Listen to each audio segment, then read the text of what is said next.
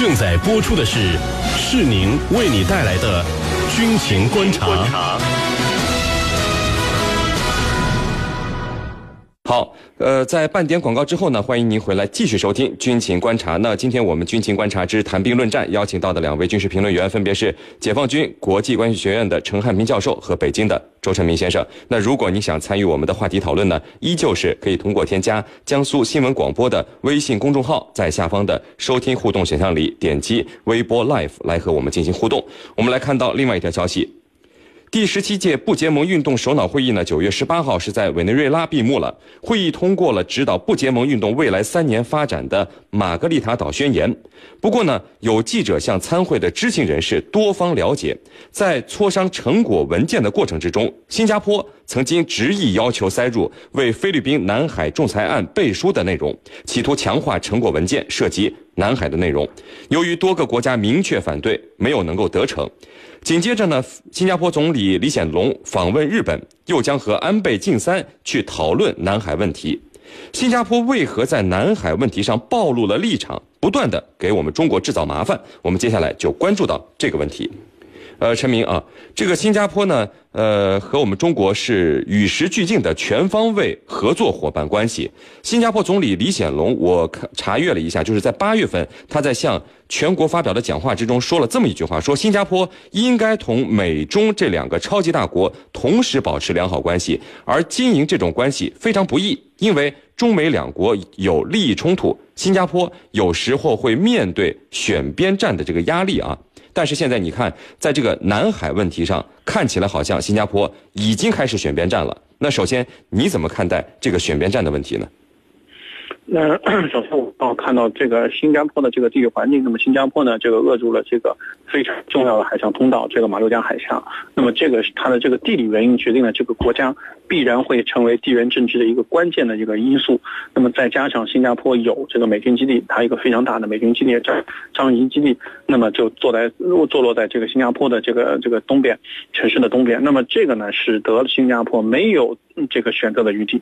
所以说，新加坡是很希望能够。同时，在中美之间取得了一个非常好的平衡点，来这个保障自己的利益。因为新加坡这个国家太小了，也没有战略纵深。它即便是有这个很好的武器装备，那么也仅仅是这个呃杯水车薪，没有办法抵御这个大国之间的这个呃这个这个博弈的。所以说，从这个角度来讲，新加坡在大量的问题上，它只能被迫选边站。但是由于新加坡有美军基地的存在，所以使得新加坡希望和中国呃这个搞好关系，已经释。释放这个自己善意的这么一个举动，必然是没有结果的，因为美国会迫使他不得不做出啊一些不利于中国的一个行动，包括这次我们看到了他在这个呃在在这个会议上啊提出了一些这个不利于中国的言论，那么这个和之前韩国在部署萨德系统上的面临的困境是一致的。那么美国迫使这个韩韩国。不得不选边站，就是说你虽然跟中国之间经济经济往来很好，双方的关系也很好，那么也有很多共同的这个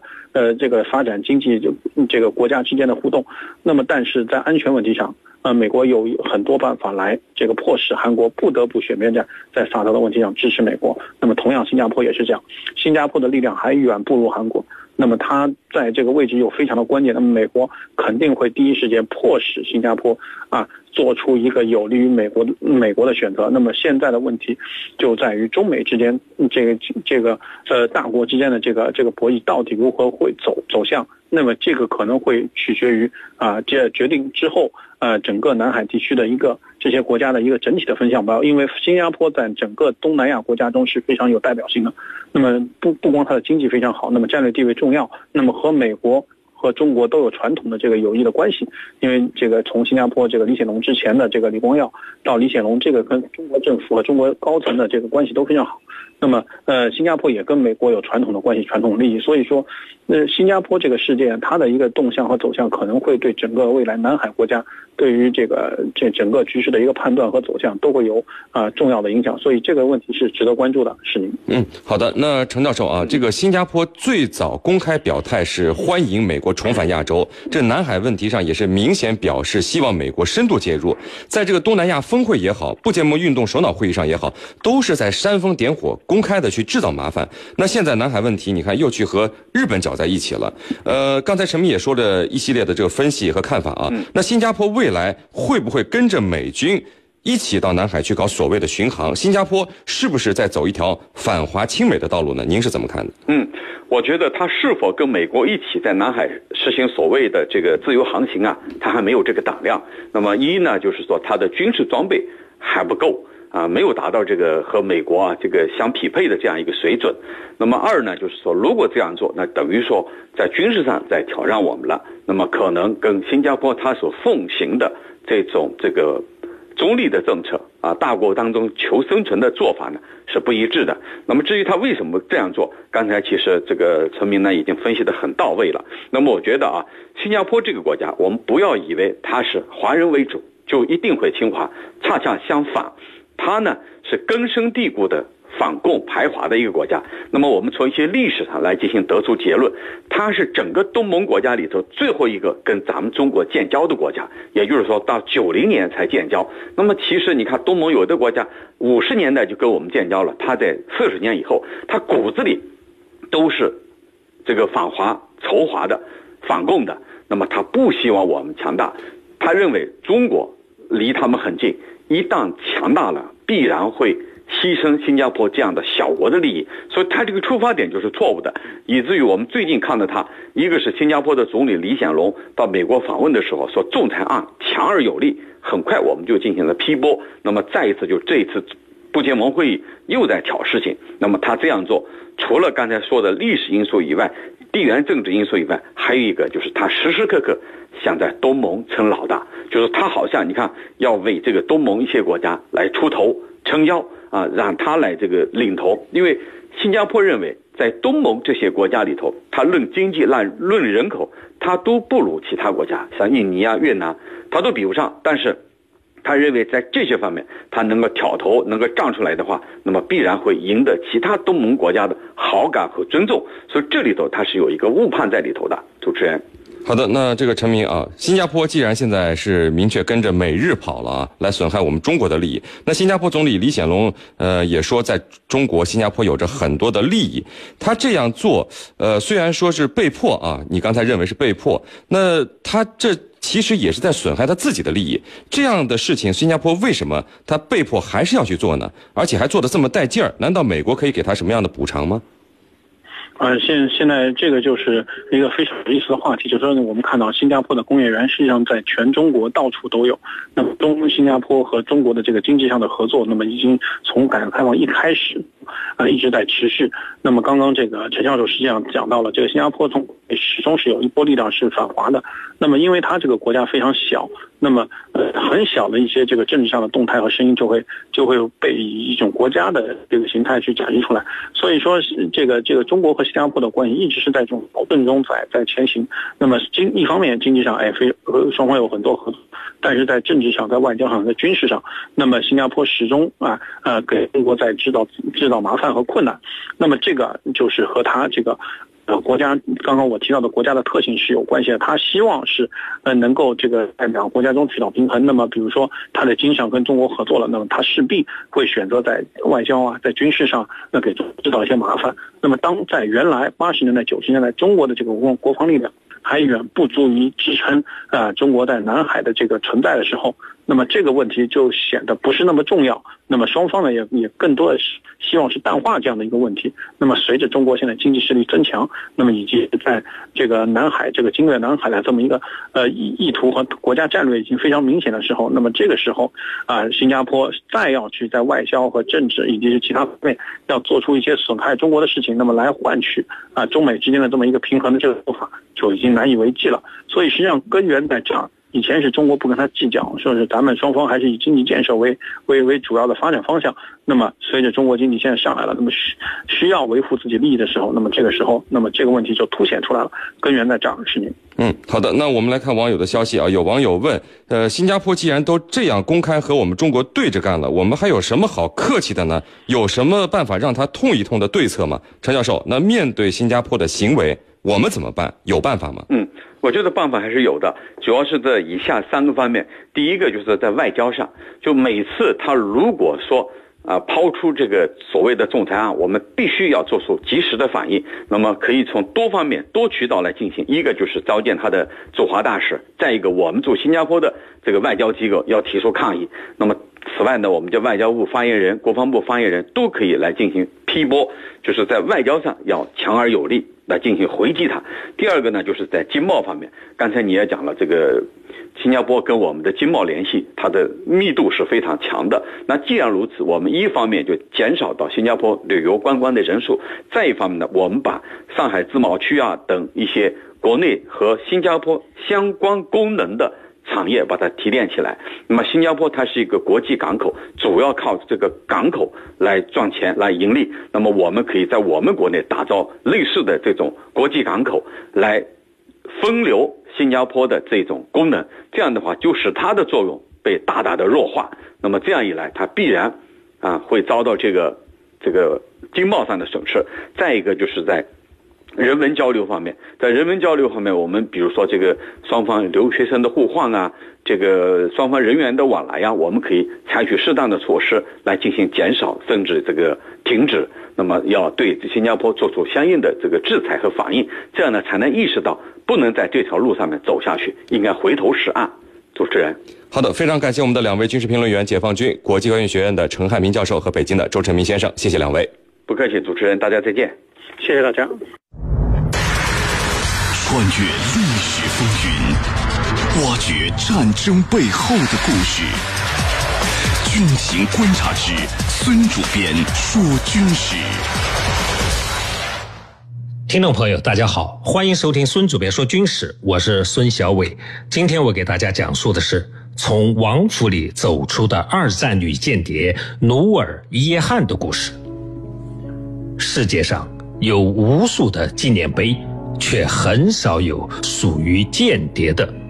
人间走过了无数公主王孙，但很少有人知道他们，更别说纪念他们了。但是在英国哈罗兹地方教堂的墙壁上，却高高的镶嵌着一块匾，永远在纪念一位反法西斯斗争的英雄，一位公主，她的名字叫努尔伊耶汗。她是一个印度土邦王公的女儿，名副其实的公主，原在法国就学。后来在法国结婚成家，并就职于巴黎广播电台，成为了一个受欢迎的、具有异国风采的美丽播音员。在纳粹德国占领法国以后，他逃去了英国。然而，在一九四三年十月，他却在法国巴黎哈勃拉希德路的租住地被盖世太保逮捕。在他的房间里搜出了收发报机和电报的底稿，证据确凿。显然，他是一名潜伏的盟军间谍。开始，盖世太保考虑到他的身份，同时认为他不过是个贵族的娇小姐，不难让他屈服，所以只把他关在了盖世太保总部的拘押室里。可是不久，盖世太保就发现是他们低估了他。无论盖世太保对他如何威逼利诱，他都保持着高贵的沉默。在长达一个多月里，竟然一无所获，而且趁着看守不备，居然翻窗逃跑。可是，在那种密布匪徒的狼窝里，他很快。就又被抓了回去，盖世太保这才意识到必须用另一种方式对付他了。于是他被押到了德国，关进了臭名昭著的达豪集中营。纳粹的集中营就是卑劣、残害和死亡的代名词。他受尽了折磨，但他咬着牙熬着非人的痛苦，什么都没有说。拼死保守着组织的秘密，保护着那些法国的地下抵抗战士。匪徒们怎么也想不通是什么精神力量在支持着他。挺受着那些酷刑，却始终犹如钢铁般的坚强。于是盖世太保明白了，他们是无法迫使这位公主低下她那高贵的头颅。一九四四年九月十二日，他被带出了监室，走过囚室间的阴暗的通道，转向后面。弥漫着尸体气息的空场，最后在安装着一个个焚尸炉的巨大厂房的后墙边站定。匪徒要求他面向墙壁，也许是这群灭绝人性的屠夫不敢正视他那鄙视邪恶的眼睛和美丽的容颜。纳粹的行刑队向他的后脑。开了枪，此时他才刚刚三十岁。那么，他既然已经逃离了法国，怎么又成为了盟军的间谍，又会在法国的巴黎被捕呢？一九四零年，法国投降，德国法西斯占领了巴黎，从此，纳粹肆意奴役和屠杀法国人民。欧洲所有被占领国家的爱国者，以及一切有良知和血性的人们，清楚地认识到，不彻底的消灭法西斯，世界将永远沦落在灾难和死亡之中。为此，努尔约翰也设法逃出了法国，来到了英国，参加了皇家空军，编入了妇女辅助部队。当时，英国正在援助欧洲各国的抵抗斗争。组织这项工作的机构是特别行动委员会。在挑选派往法国的人选时，他们发现了努尔耶汗，因为他长期在法国生活学习，又是一个还未和德国交战的印度国家的人，非常的合适。于是。他就被调入了英国的军事情报机构，并被送到了苏格兰的一处秘密地点，接受培训，学习收发报技术、密码应用、武器使用和射击，还有格斗和跳伞。他学习认真，也表现得非常勇敢，尤其他的报务技术精良。但是教官们也发现他。爱幻想，情绪不稳定，记忆力和思维能力较差，不善于保护自己。教官们的结论是他不适合深入敌后去执行任务。尽管如此，由于战争的规模日益增大，需要的人员非常缺乏，终于情报机构还是决定努尔约翰入选。化名马德莱恩，临行前，上级发给他伪造的逼真的证件、珐琅和弹夹中装满了子弹的一把手枪。专家们检查了他所有的物件，不允许有任何引起怀疑的东西，哪怕是一颗小小的纽扣。最后还有一个精致的小铁盒，里面装着四粒药丸，一粒可提神。一粒可用于装病，一粒可麻烦敌人，而另一粒是为了在必要时自杀用的。当然，还有最重要的武器——经过巧妙伪装的发报机。当一切安排妥当以后，在一九四三年的六月，马德莱恩被散降到了巴黎的郊区。并和法国的抵抗组织接上了头。好，今天的孙主编说军事就说到这儿。我是孙小伟，在明天的同一时间，我将给大家继续讲述刚才的军事故事。军情观察之兵器。今天的兵器环节为您介绍民兵三洲际弹道导弹。民兵三洲际导弹是美国现役的一种洲际弹道导弹，它是美国第三代地地战略核导弹，它是在二十世纪六十年代中至七十年代初期发展的，其突出特点是提高导弹的突防能力和打击硬目标的能力，开始采用分导式多弹头，命中精度也有进一步提高。现仍在美军导弹部队服役。民兵三洲际导弹长十八点二米，宽一点八四米，射程一万两千五百公里。该导弹有二百三十六枚弹头，配备通用电气十二型重返大气层载具，三枚当量十七万吨 W 六二核弹头，金属片及诱饵，三百枚配备通用电气幺二 A 型重返大气层载具，三枚当量三万三千五百吨 W 七八型核弹头及诱饵。民兵三洲际弹道导弹。引进一种新的第三节推进火箭，而且也是第一种配置独立多重重返大气层载具的陆基洲际弹道导弹。它的第三节推进火箭比起义勇兵二型洲际弹道导弹要宽，而且具有液态燃料的喷燃口。它的后期推进系统有一具一百三十六公斤推力的引擎，以作为前后的移动。另有六具十公斤推力的引擎做左右的调整，还有四具八公斤推力的引擎在表面喷射以维持旋转。早期的民兵三型洲际弹道导弹，携行十二 A 型重返大气层载具与三颗当量三十五万吨的核弹头，有着相当先进的圆周公算偏差值。